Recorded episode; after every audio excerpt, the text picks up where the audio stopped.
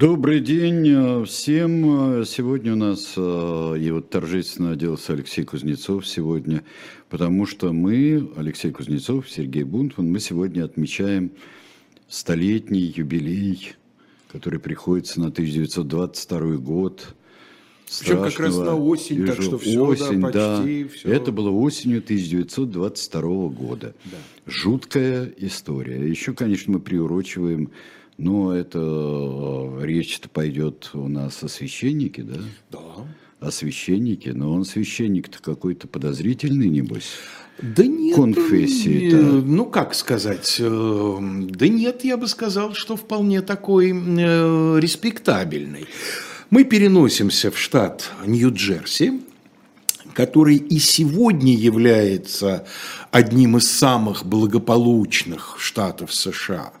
А в м, э, 1920-е годы он был, наверное, самым благополучным. Вот это штат, в котором селятся старые деньги. Не какие-нибудь там новориши, да, разбогатевшие на золотой лихорадке 49 года. Или, Или как- качающий там нефть да, или нефть, или на биржевых да. спекуляциях, там, сделавших быстрые деньги. А вот там такая аристократия севера. Мы привыкли к тому, что есть аристократия юга. Да. Это Вирджиния, разумеется, да, это, это Каролины обе.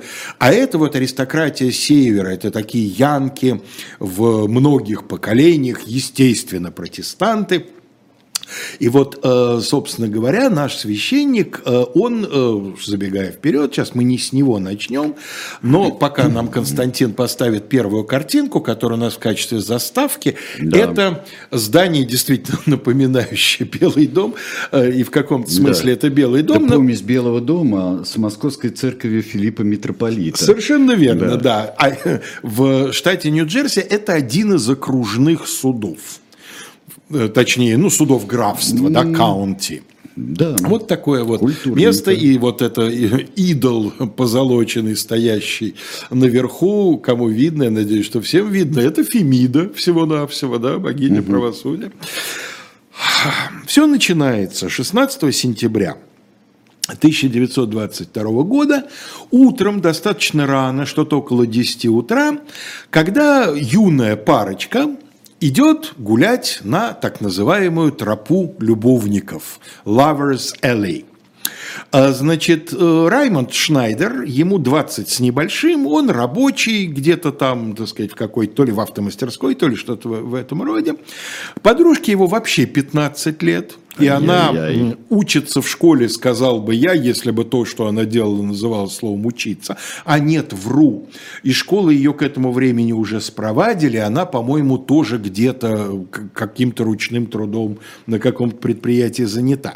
Девочка вообще, ее звали Пирл Бамер, Забегая вперед, сразу скажу, что девочка э, предосудительного поведения, и это сыграет определенную роль в этих событиях, но пока они просто-напросто в радужном расположении духа э, помирились, потому что за пару дней до этого у них случился ну, так сказать, размолвка, а на самом деле довольно серьезный скандал, но вот, так сказать, люди молодые, горячие, долго злиться друг на друга не могут, они помирились на следующий день и договорились еще через день пойти гулять, ну и с какой уж целью я даже не представить себе не могу, но вот выбрали эту самую тропу любовников, которая, с одной стороны, местность-то вокруг вроде населенная, но это такая сельская тропинка, которая отходит от основной дороги, а потом на нее возвращается, и там до ближайшего жилья около километра. То есть место, с одной стороны, добраться до него несложно, а с другой стороны, оно довольно уединенное.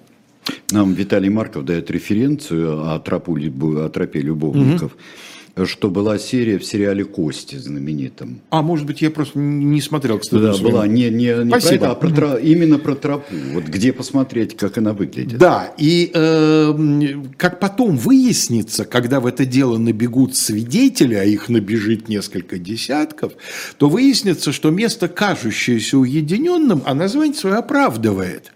И э, аж два человека, независимо друг от друга, будут про ту ночь, ночь убийства, давать показания, сводящиеся к тому, что мы гуляли с дамой, с вашей женой, вы хотите сказать, уточнял кто-нибудь из ехидных, mm-hmm. так сказать, представителей сторон, на что свидетель краснел, э, значит, опускал глаза и говорил, ну, не совсем с женой, ну, в общем, мы гуляли, это к делу не относится. Ну, да, То есть, именно. это место было Кому достаточно хорошо дело, да. известно как место такого определенного назначения.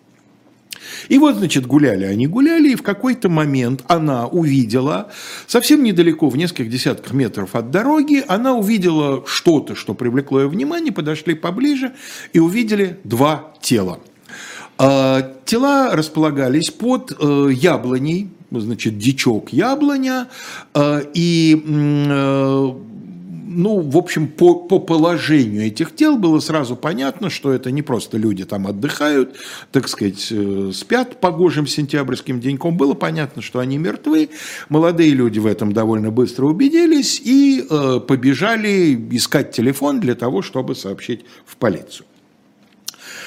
А в конечном итоге, сразу Константин нам сейчас дает эм, значит, портреты основных героев эм, этого дела, э, довольно быстро выяснилось, что убитыми были, а в том, что это убийство с первых мгновений не было ни малейших сомнений, что убиты преподобный Эдвард Холл и э, прихожанка, активная прихожанка его церкви Элеонора Милс.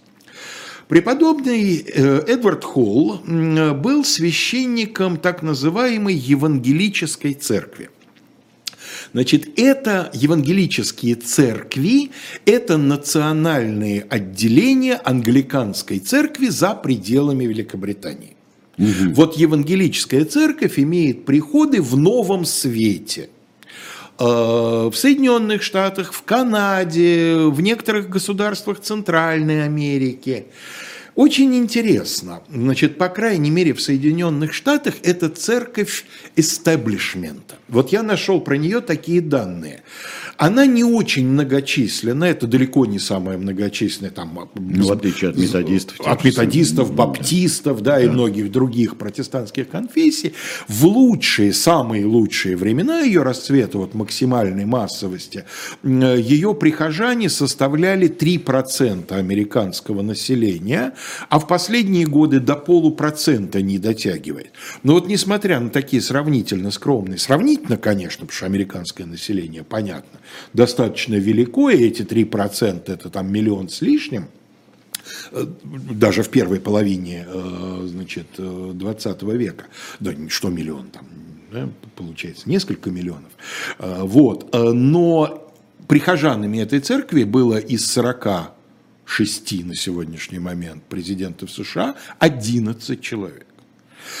25% эм, прихожан этой церкви – это представители вот того, что называется establishment, то есть это upper middle class, это влиятельные, богатые люди, то есть она такая очень-очень респектабельная, это будет подливать масло в огонь всей этой истории. То, что это преподобный Эдвард Холл, ну, во-первых, его в округе многие знали, потому что он служил совсем неподалеку. Но для того, чтобы ни малейших сомнений не было, к подошве его ботинка, он лежал ничком на спине, к подошве его ботинка была прислонена его визитная карточка со всеми его регалиями. Господи. И вообще с первого момента было понятно, что сцена – сцена убийства, место преступления инсценирована, то есть уже после того, как убийство произошло, телам было, при, телам бы, было придано определенное положение, и э, с ними были произведены определенные манипуляции, о которых я сейчас скажу. Константин сейчас нам даст схему, которая, собственно, нам не очень важна, угу. кроме одной вещи. Вот вы видите, идет пунктирная прямая линия.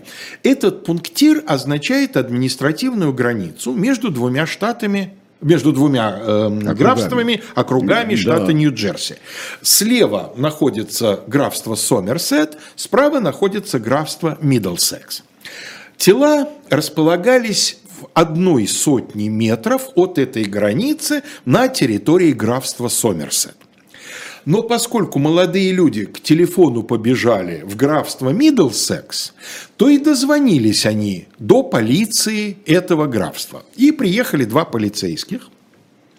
Который, осмотрев, значит, э, место происшествия и придя к непростому для себя выводу, что на двойное самоубийство это ну, никак не похоже, значит, один остался охранять, согласно инструкции, место преступления, другой опять поскакал так сказать, пешим порядком к ближайшему телефону, это несколько сот метров, для того, чтобы дежурного оповестить о том, что нужны более внушительные силы, что нужен судебный медик, что надо окружного прокурора поставить в известность и так далее, и так далее.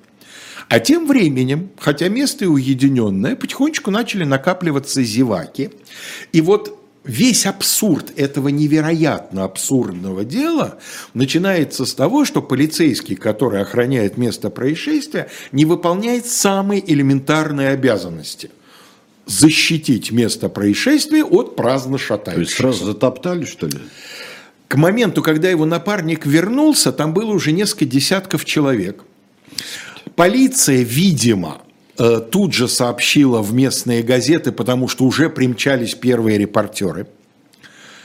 И на месте происшествия творилось полное черти что. Народ стоял прямо над телами, приподнимал, а дело в том, что его лицо было накрыто его шляпой, а ее лицо было накрыто ее шалью. И вот эти зеваки поднимали, говорят, «А, это же преподобный Холл, «А, это же Элеонора. Значит, это все делалось по десятку раз. Значит, визитная карточка пошла по рукам, и когда потом будут выяснять, а нет ли там случайно отпечатков пальцев, да, есть. Есть, есть отпечатки дофига, пальцев, да. Извините дофига, меня. так сказать, два графства. Да. Оставило всю свою дактилоскопию. Более того, народ сразу заподозрил, что дело будет громкое, и начал разбирать на сувениры то, до чего мог дотянуться. Ну, собственно говоря, э, из эм, того, что сопровождало место преступления, похоже, кто-то положил себе в карман золотые часы э, усопшего преподобного, потому что девушка, вот эта самая Перл Бамер, потом на следствии показывала, что когда они тела обнаружили, рядом с ним лежали золотые карманные часы. Потом их не стало растворились бесследно. Кто-то, похоже, пошарил в бумажнике, который тоже с самого начала лежал рядом с телами, но, как потом установили, в этом бумажнике должно было быть 50 долларов. Таких не было. Сразу про масштабы цен умножаем, чтобы понять сегодняшние, так сказать, реалии, умножаем примерно на 15. То есть 50 долларов – это сумма крупная, 750 нынешних долларов. Да? Вот. Но самое главное, что начали обдирать кору с несчастной яблони. Я вообще не очень себе представляю обдирание коры с яблони, это все-таки не сосна и не береза. Видимо, перочинные ножи пошли в ход, потому что яблоня пострадала очень сильно. Каждый хотел утащить щепочку, значит, вот с места преступления. Потом уже, когда место превратится в последующие дни в паломничество сотен людей, есть фотография, народ с детишками маленькими, ну, просто как на пикник приезжает, да, то энтузиасты разобрали Э, открытую веранду, расположенной в нескольких сотнях метрах необитаемой старой фермы. То есть даже от нее начали отдирать там доски, кто-то вынес оконную раму, внутрь полезли. В общем, черт знает, что творилось. Вообще это дело эм, э, сегодня называют первым в истории Соединенных Штатов так называемым media circus – медийным цирком. Оказывается, есть такое устойчивое выражение, которое означает дело, интерес к которому в основном раздут средствами массовой информации, то есть вокруг которого творится постоянное нагнетание страстей, печатаются какие-то, трудно сказать, достоверные или недостоверные материалы и прочее, прочее, прочее. Есть, эм, э, ну, понятно, что каждое громкое дело тут же газетчики объявляют процессом века, преступлением века. Да? Этих преступлений века накопилось за 20 век только в Соединенных Штатах несколько сот. Но вот для данного дела есть э, интересный такой достаточно объективный критерий. Э, упоминания и по количеству, и по объему в одной из крупнейших газет «Нью-Йорк Таймс» до дела Чарльза Линдберга, похищения и убийства его маленького да, сына, мы делали об этом. Первый, да, Линдберг киднеппинг. Вот, э, а это будет через 10 лет. э, через, более чем через 10 лет после убийства. Да, и примерно через 10 лет после процесса. Процесс-то будет только в 26 году. Это само преступление в 22 произошло. Вот. Э, это дело было самым упоминаемым, вот, пока Линдберговское дело не вытеснило. Так вот, э, значит, затоптали место преступления совершенно ужасно. Тем временем Приехавшая полиция, приехавший, э, значит, э, чиновник офиса окружного прокурора, наконец они сообразили, что тела находятся не в их графстве. Ага, сказали они, так это дело, да, дело сомерсетовской да. полиции. Как им повезло, сказали они с видимым облегчением, и пошли звонить, чтобы приехала эта полиция. Еще два часа прошло. Появился шериф, соответственно, из Сомерсета. С ним врач, которого периодически использовали. Он не профессиональный судебный медик, но его местный коронер периодически привлекал ко всякого рода коронерским расследованиям. Самого коронера искали, но не нашли.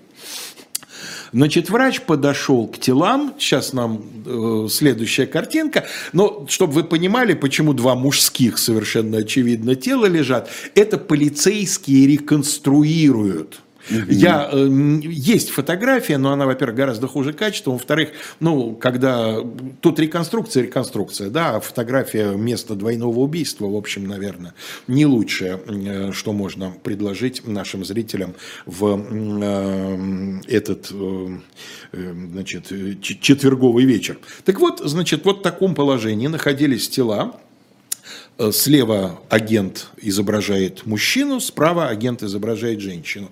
Его правая рука лежит у нее на плече, ее левая рука лежит у него на бедре. Понятно, что в такой позе их убить не могли. Да? Понятно, что это придано. А, понятно, что поскольку накрыты их лица, это тоже посмертное действие. Значит, э, доктор ограничился беглым осмотром тел и обнаружил, приподняв вот эту пропитанную кровью женскую шаль, обнаружил, что убитый перерезано горло. Он э, заглянул в рану, сказал, о, да здесь уже личинки завелись. А что это значит? А это значит, что не менее суток, а скорее около полутора суток прошло с момента убийства. Тем временем тела надо забирать. Приехали, значит, специально обученные люди. Тем временем полиция созванивается между собой выясняет, значит, кто все-таки в конечном итоге этим делом будет заниматься. Поскольку нашли на территории округа Сомерсет, то повезли сначала в столицу округа, затем позвонили из эм, Миддлсекса, сказали, вы знаете, ну они жили-то у нас – и, так сказать, родственники-то их тут, давайте-ка их тела, значит, Назад, так сказать, везите туда. в Миддлсекс, а, а конкретно в столицу э, графства Нью-Бранзвик. В Нью-Бранзвике коронером был местный гробовых дел мастер – это совершенно обычная практика в Соединенных Штатах того времени. Коронером обычно выбирали человека, привычного к покойникам. Так прямо это простодушно и объясняли. А что ему? Но дело в том, что в некоторых ситуациях, как в данном случае, например, это создавало конфликт интересов. Он как бы коронер и одновременно местный мастер Безенчук. Родственники убитого по жене очень богатые и влиятельные люди. И они коронеру намекают, хорошо бы хоронить-то побыстрее. И у него сразу шестеренки начинают крутиться не в юридическом смысле слова, да? Раз с ним завели разговор о том, что хоронить надо – ну, это то, что Ипполит Матвеевич Воробьянинов потом сформулирует как «делай, черт с тобой, делай глазетовый с кистями». Угу. Значит, он прекрасно понимает, что если он как коронер сейчас начнет ставить препятствия, говорить, да нет, да надо вскрытие, да надо, значит, как следует следствие вот это вот предварительное провести коронерское, то он, клиент, клиент плывет мимо него. Он смотрит на тело и говорит, да, так сказать, покойничек-то уже в землю просится, да, хоронить-то надо побыстрее.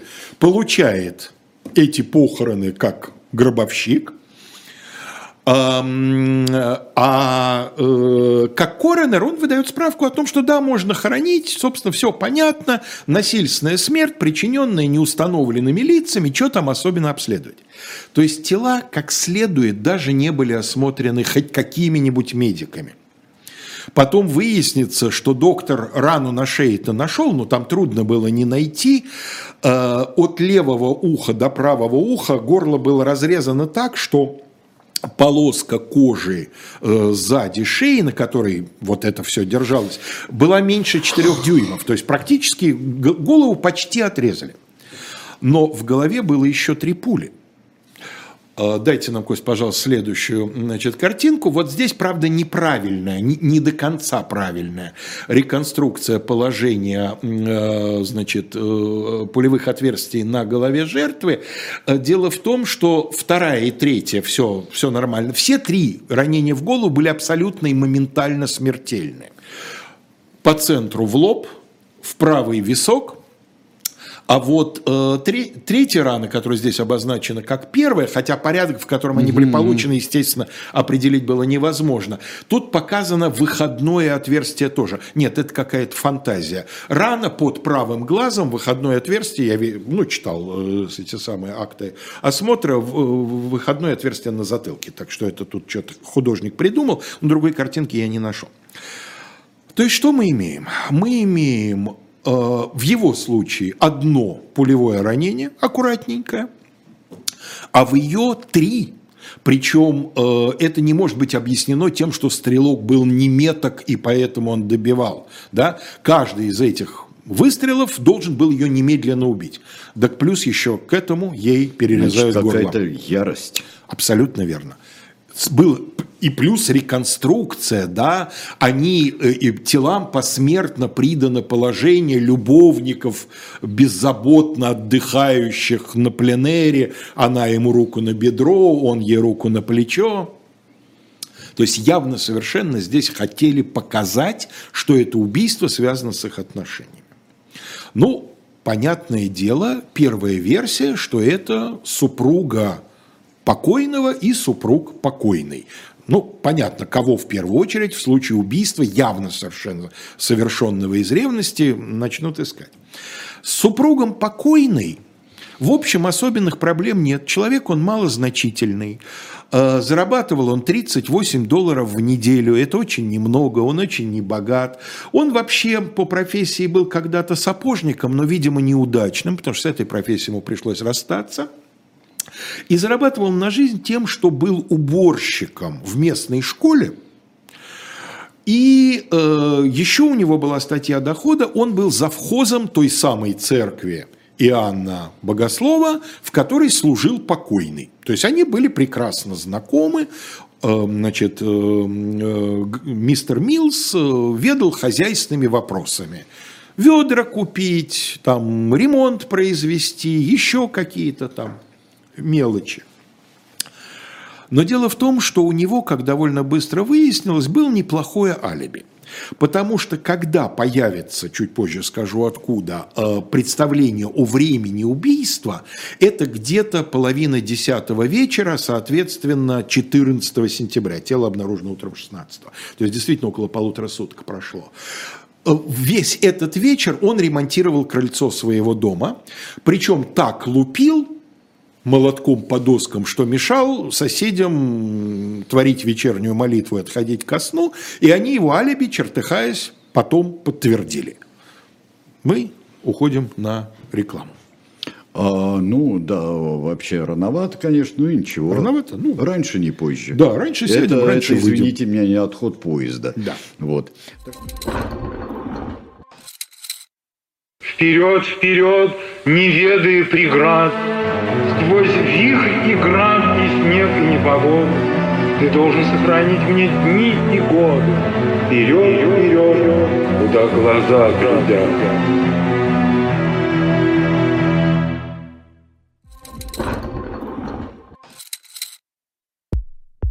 У нас есть парадоксальная ситуация. Это непросто потому что останется в истории. Ну, Владимир Борисович, вы прям как ребенок. У вас есть лучшие средства обороны? Нету.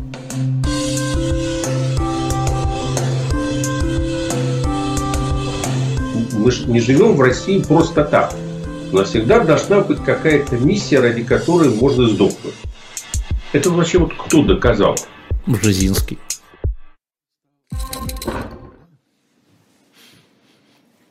А, ну что же, мы хотим только напомнить вам, что существует такая а, замечательная организация, как shop.diletant.media. И из того, там потрясающие книги, которые можно, я их а, смотрю периодически в живе, когда они приходят. И там есть а, великолепные вещи. Ну, а из а, наших собственных изданий, там последний номер, вот самый свежий номер «Дилетанта» в «Время мира», который... Ну, его обложку, я так понимаю, что когда да, камера вот на когда, тебя, вот да, ее да, видно, да? Ее наверное. видно за мной, там Михаил Горбачев и Рональд Рейган, которые сверяют часы, приведшие к достаточно прочному по тем временам миру и да. такому безопасному существованию, чему можно только позавидовать. А, и а, новый рисованный роман а, «Спасти» из серии «Спасти» – это «Спасти адмирал Колчака». Тоже, я думаю, его видно, вот да, он тут вот. же, вот за левым за плечом. Левым плечом. А, слушай, да. а, единственный у меня вопрос. Это все-таки не епископальная ли церковь? Епископальная. Я сказал Еписк... евангелическая. Да, потому что Нет, я, я говорился... евангелисты, да, а это англикане, епископальная, епископальная церковь. Как я говорился... была и в Шотландии тоже. Я говорился, да, церковь. потому что храм, в котором он служил, евангелиста Иоанна, да, да, называется, да. да, и вот у меня эти две вещи смешались. Прошу прощения, да. Так, спасибо. Все, мы восстановили справедливость. Восстановили да. справедливость конфессиональную, по да. крайней мере. Значит, э, в свое время э, Элеонора Милс вышла замуж за своего мужа, совсем молоденькой девушкой, ей 17 лет еще не было. Э, он скучный такой человек, да, на работу с работы пришел, поезд, газету почитал, в общем, тоска. У них двое детей уже довольно взрослых.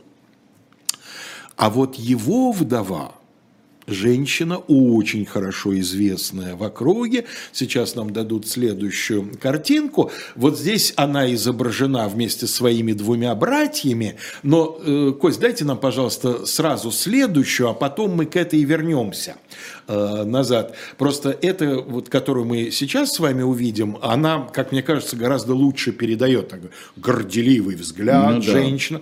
Она, они поженились, будучи немолодыми людьми. Ему было 30, а ей 37. Это был явно совершенно брак по расчету. Он не богат, она одна из самых богатых людей этого графства. Дело в том, что семья, к которой она принадлежит, э, по линии ее матери, семья Карпендеров, это очень-очень богатые люди. В частности, чтобы, мы понимали, они состояли в родстве с Джонсонами, те самыми, которые Джонсон и Джонсонс. Да, ну, это одна из крупнейших фармацевтических компаний США уже в то время.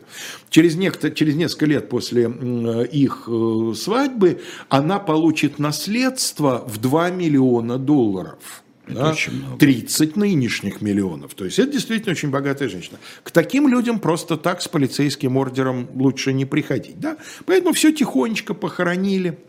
Но газеты из этой истории да, подливают все время масло в огонь. Э, и э, губернатор штата принимает решение значит, придать этому расследованию характер такого общештатного важного мероприятия. Тем более, что ему пишет очень дерзкие письма, дочка погибшей, вот вы маменьку мою убили, а вы не ищете убийц, там ничего не делаете или тоже. И, а у, у губернатора скоро очередные выборы. И он говорит, деточка, не волнуйся, мы найдем, значит, убийцы накажем, даже если для этого потребуются усилия всей полиции штата до последнего человека. Ага, говорит полиция штата Нью-Джерси. А штрафы за неправильную парковку кто? Уолт Уитмен будет выписывать или русский поэт Пушкин, да?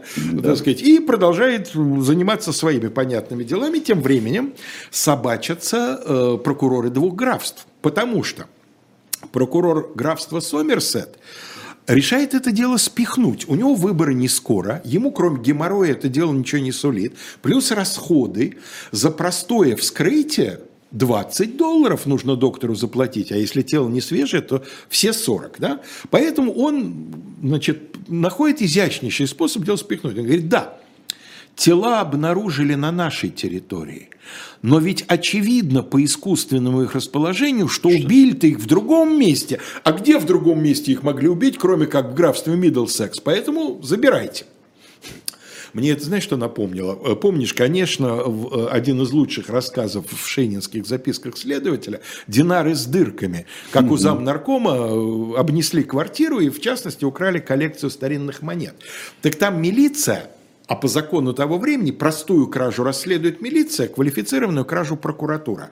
Так милиция, чтобы спихнуть это дело молодому следователю прокуратуры, прицепилась к тому, что кража обычная форточная, но форточку открыли при помощи стамески. А, все, да, с применением все, технических средств. Все, да, техническое средство, Квалифицированная да. кража, и дело да. отправляется следователю, да. лопоухому следователю в прокуратуру. Вот здесь, значит, такой же маневр. Он отсылает дело в Миддлсекс, а у Миддлсекского окружного прокурора выборы скоро. И он исходит из того, что если он раскрутит громкое дело, а о нем уже нью-йоркские газеты начинают писать, то это ему в плюс. Он говорит, да, мы не против, давайте. Дальше тех свидетелей, которых уже допросил прокурор предыдущего графства, начинает передопрашивать этот прокурор.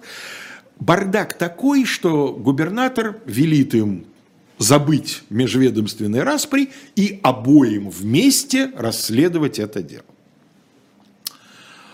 А в это время вернемся к парочке, которая эти тела в свое время нашла. Все, кто хоть что-то знает о деле, направо-налево дают интервью. И в частности, Раймонд Шнайдер говорит, а я знаю, кто убил. Убил мой приятель Клиффорд Хайес – Дело в том, что в тот самый вечер, 14-го, мы подглядывали за моей подружкой Перл Бамер, которая вместе со своим папочкой шла в направлении аллеи любовников.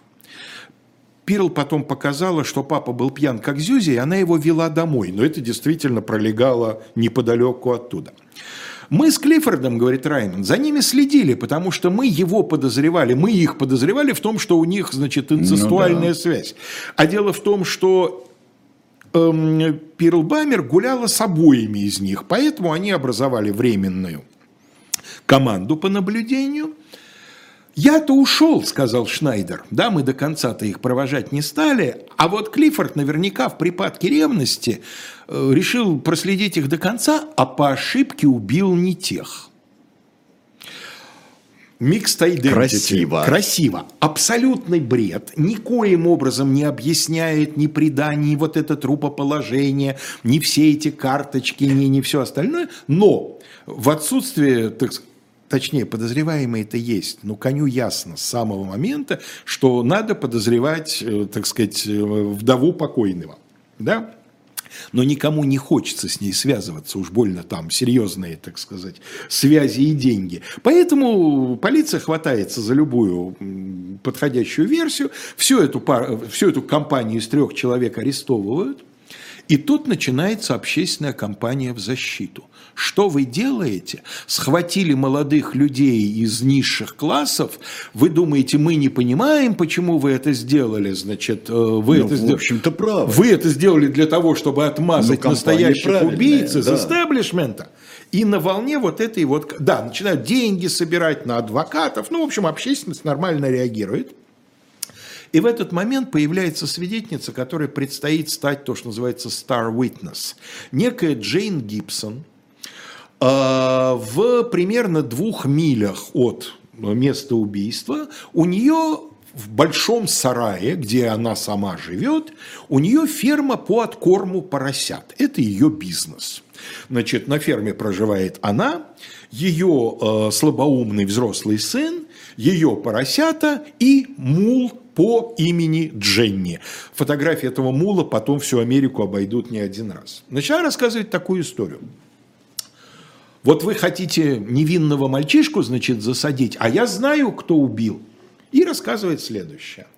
Примерно в 9 вечера, в ночь убийства, Ее, значит, вывело из оцепенения лай собаки. У меня пять собак, одна собака залаяла. Я выглянула в окно и увидела, что некий человек, я увидела силуэт человека, который, значит, вот крадется к моему кукурузному полю, а у меня в последнее время крали, значит, всякие там инвентарь, еще чего-то. Я решила его выследить, села на своего мула Дженни, и мы, значит, поехали его выслеживать.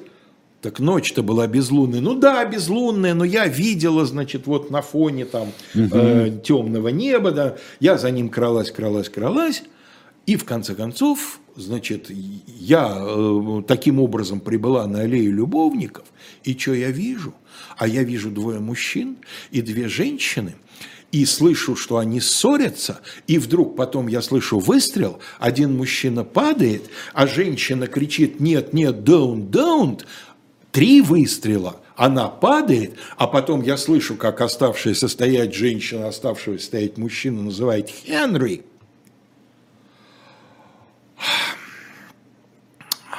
Скандаль, потому что Генри зовут одного из братьев э, вдовы, э, значит, Эдварда Холла. Угу. Ее зовут Фрэнсис Ноэль Стивенс Холл, Стивенс ее девичья фамилия. Одного из его братьев зовут, соответственно, Хенри Стивенс. А, надо предъявлять обвинения – собирается большое жюри. Мы когда-то в свое время рассказывали, что большое жюри, оно так называется, что там гораздо больше народу, чем в классическом ну, жюри, да. там около пяти, ну, от штата к штату по-разному, но около 50 человек. И большое жюри, оно принимает решение о предъявлении или не предъявлении обвинения по делу. Если решают предъявлять, тогда уже идет дело к присяжной классической коллегии 12 плюс 2 запасных. Большое жюри три дня рассматривает это дело – 68 свидетелей допрошено. В показаниях полный раздрай и раскардаш. И в результате большое жюри приходит к Соломонову решению. Значит, э, Клиффорду Хайесу предъявлять явно нечего, явный совершенно оговор, тем более, что Шнайдер уже взял свои слова назад, сказал, ой, нет, я что-то перепутал, зря я товарища, значит, обвинил, ничего этого не было.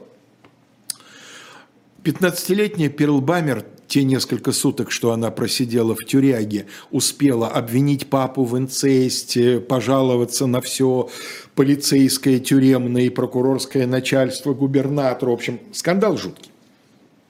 Этих, надо, этих выпустили.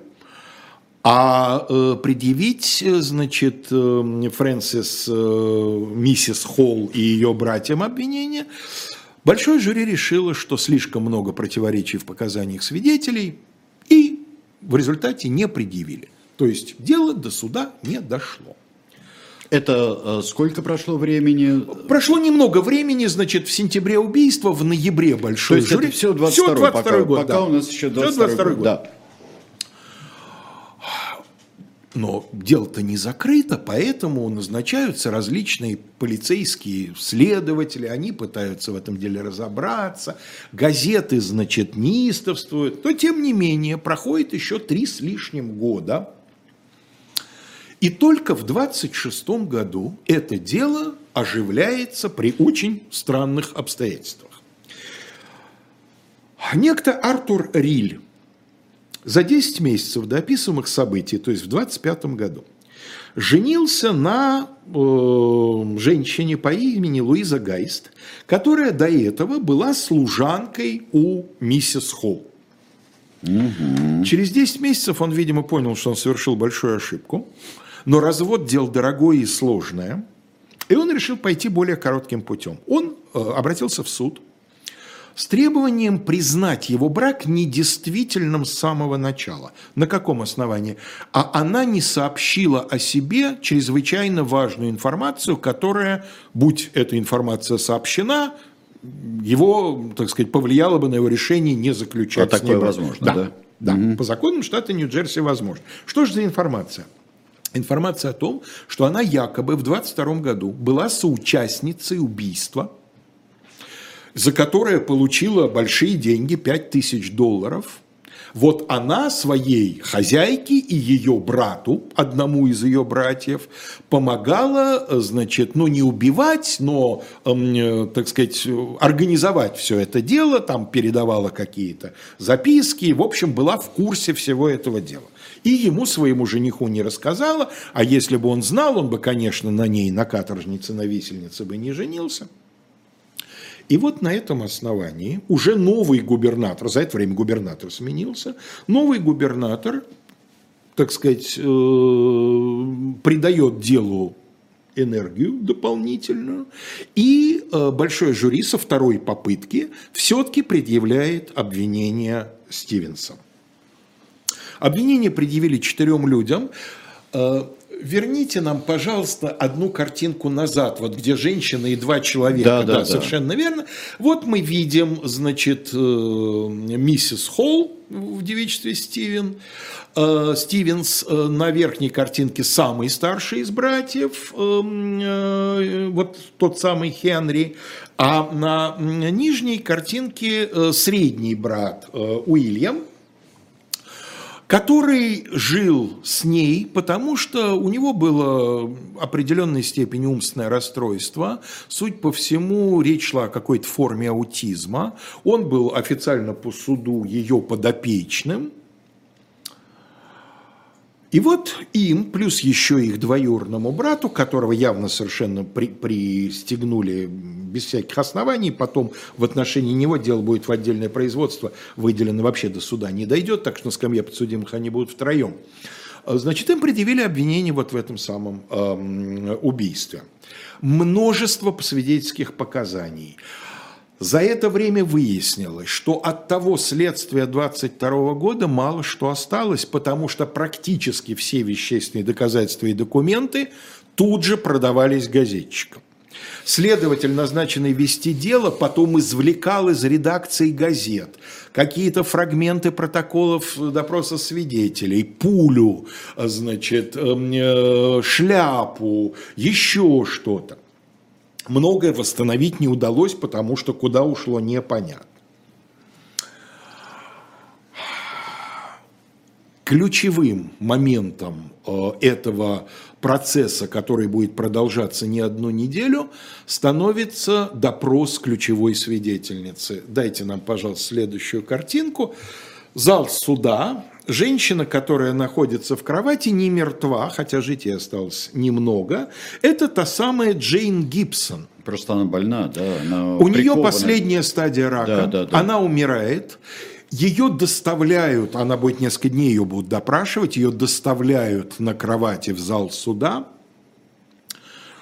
Она не просто повторяет свои показания, но она приводит все новые и новые подробности – и надо сказать, что это производит на жюри отталкивающее впечатление, которое плюс усиливает защита, а защита говорит, а, миссис Гибсон, а, или мисс Гибсон, а вы не могли бы нам сказать вообще, вот э, как вы жили-то вот до этого? Вы замужем, может, были, сынок у вас от кого? Вопросы вроде бы не относящиеся к делу. И команда прокурора тут же кричит «Objection, Your Honor», ну, да. «Протест, Ваша честь», да, не, не имеет отношения к делу.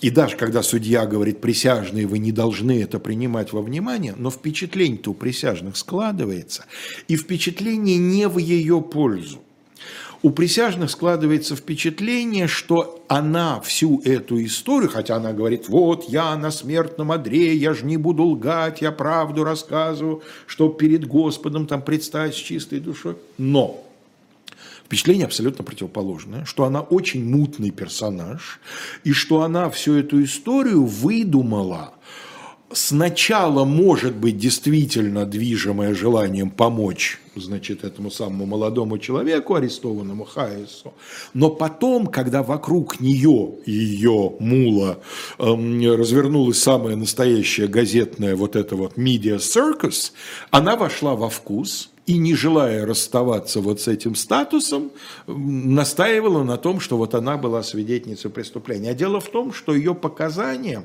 ее описание событий противоречили многим ну, вполне материальным вещам. Ну, например, э, судмедэксперты настаивали на том, что э, человек, который стрелял, стрелял по лежачим людям, да, то есть каналы пулевые так расположены, что он явно находился сверху, а она-то описывает выстрел упал, выстрел упал, что противоречило судебной медицинской картине. Судебной медициной тут явно все очень не, да, не, не просто. Не как-то, да. Не просто. Кстати говоря, это дело потом послужило основанием основанием э, перехода в штате Нью-Джерси от системы коронеров к системе так называемых медицинских инспекторов, которые обязаны были иметь медицинскую подготовку. Коронер не обязан ни юридическую, ни медицинскую иметь. Да? Вот, э, значит, дело в том, что в нескольких местах я нашел упоминание о том, что когда в 26 году была назначена судмедэкспертиза и была произведена очередная, уже вторая эксгумация могил, то только тогда э, эксперт, который проводил осмотр ее останков, сделал вывод, что у нее не просто было перерезано горло, а были удалены голосовые связки, фрагмент трахеи, фрагмент горла. Понятно, на что это указывает. Да? Она пела в церковном хоре. Девушка пела в церковном хоре. И явно тот, кто вот эти манипуляции производил, он хотел посмертно лишить ее Голоса. того инструмента, да, которым да. она очаровала своего любовника. И пишется, что это вот врачи просмотрели в 22 году. Когда я это прочитал, у уважаемого Юр, Юргена Торвальда в «Сто лет криминалистики», у меня сразу возник вопрос, а как он через 4 года установил вот эти вот особенности? Вообще это очень э, любопытно. Дело в том, что бывает что тело мумифицируется. Бывает не так часто, но бывает. Это не уникальный случай. Не только со святыми происходит, но и с обычными людьми. Но дело в том, что когда проводили вскрытие, а его проводили во время следствия 22 года, вскрытие произвели эксгумировали уже похороненные тела, и через 13 дней после убийства, эм, значит, два врача, один из одного округа, другой из другого округа, соблюдаем паритет, они, значит, провели осмотр тела, и уже тогда эм, зафиксировали, что ее тело разлагается быстрее, чем его. То есть о мумификации не могла Ничего идти никакой не может быть, да. Значит, на самом деле я нашел в одной книжке э, в 60-е годы изданной исследователем этой темы, неким Вильямом Кунцлером, э, это все было зафиксировано еще во время первой эксгумации. И э, врач, который в 26-м делал заключение, он делал на основании тех документов, но почему-то, видимо, почему-то это не было предано огласке в 22-м. Вообще, очень похоже на то, что следствие делало многое, в том числе абсолютно недопустимое с точки зрения закона, для того, чтобы отвести все-таки подозрения от, вот этой, от, от да, Стивенсов, от Стивенсов, да, от дамы и ее братьев. Но э, в конечном итоге их спасла, потому что вердикт будет невиновный, их спасла защита, причем делала эта защита, в общем, ну, средствами далекими от э, нормальных представлений о справедливом судебном разбирательстве. Значит, во-первых, защита, как я уже показал, компрометировала ключевых свидетелей обвинения. Ну и, наконец, вот такой очень красочный фрагментик э, из э, выступления адвоката в прениях. Разве они похожи на отморозков? Разве у них были когда-либо конфликты с законом? Они какие-нибудь воришки? Нет. Они чистопородные, refined, рафинированные, да, законопослушные люди, э, так сказать, самых высоких образцов добродетели, the very highest type of character – значит, воцерковленные христиане, church-going, то есть постоянно посещающие церковь, которые, так сказать, вся их жизнь не может вызывать ничего, кроме восхищения. И это, видимо, произвело на присяжных тоже впечатление, потому что на скамье подсудимых были представители сливок общества, а обвиняли их в основном люди из низших классов, я имею в виду свидетельские показания ну, да. давали. Зависть. Один из присяжных, нарушив свои, так сказать, а, обязанности, но уже потом, после процесса, дело в том, что присяжные не должны даже после процесса ничего комментировать, но он в интервью газете сказал, вот даже если мне пришлось 30 лет просидеть в совещательной комнате, я бы не проголосовал за вердикт, основанный на показаниях этой поросячей женщины, пиг-вумен, так называли вот эту Джейн Гибсон, которая и дала главные, собственно, эти самые показания. В результате дела по сегодняшний день э, официально э, значит, никак не разрешено. Будут появляться свидетельства и сильно позже, когда уже большинство участников всего этого либо в живых не будет, либо они будут очень пожилыми людьми. Например, в середине 60-х некий Джулиус Болиок, этнический венгер, а в Нью-Брансвике каким-то образом, видимо, после Первой мировой войны сложилась такая венгерская общинка. Угу. Он чувствуя, что дни его сочтены, у него уже медицинский диагноз был неблагоприятный к этому времени, он признался официально полицейскому, вызвал полицейского, патрульного, просто позвонил, при, пригласил к себе полицейского, продиктовал ему свои показания, что он в 22 году приятельствовал с одним из братьев, вот тем, который был, эм, значит, эм, господи боже мой. Эм, э, ну, несколько аутичным. Да, аутичным. Это Уильям. Э, это э, Уильям, совершенно верно, да. да. И вот, э, а тот свободное время, которое у него было достаточно, в основном проводил в местной пожарной команде. Ну, ему нравилось с пожарными. Он с ними в карты играл, там чуть ли не за пивом им бегал. Видимо, ему нравилась красная машина, значит, звуки ну, колокола. при пожаре. Вообще всегда. пожарные, хорошие ребята. И вот якобы, значит, а э, среди местных пожарных было много венгров. В частности, вот более кто ж туда ходил, уж не знаю, был ли он пожарным или тоже ходил в карты играть к приятелям. Но вот он сказал, что тот жаловался, что терпеть не может своего вот этого, значит, зятя, мужа, сестры, что тот ему карманные деньги заживает, а он был одним из его опекунов, всего 25 долларов в неделю дает, а это мало, хотя он живет на всем готовом, но есть одна интересная вдова, которой он намерен сделать предложение, а на вдову деньги нужно. В общем, жаловался очень на него. А потом якобы попросил этого Болиога свести его с какими-нибудь решительными парнями, которые могут, так сказать, сделать некую грязную работу. И это было накануне убийства. То есть намек на то, что все-таки она ли или ее братья, но расправились с ним они. Ну, похоже на. Ну да, не всегда первое, что приходит в голову, не Конечно, всегда это бывает всегда. ложно. Не всегда, да. не всегда. Более того, чаще всего показывает статистика, как это не печально, но когда подозревают родственников в подобного рода убийствах, это часто сбывается. Ну да. Да, ну что же, вот действительно можно сказать, что все это, ну как-то как странно все. Откуда столько деталей у этой женщины было?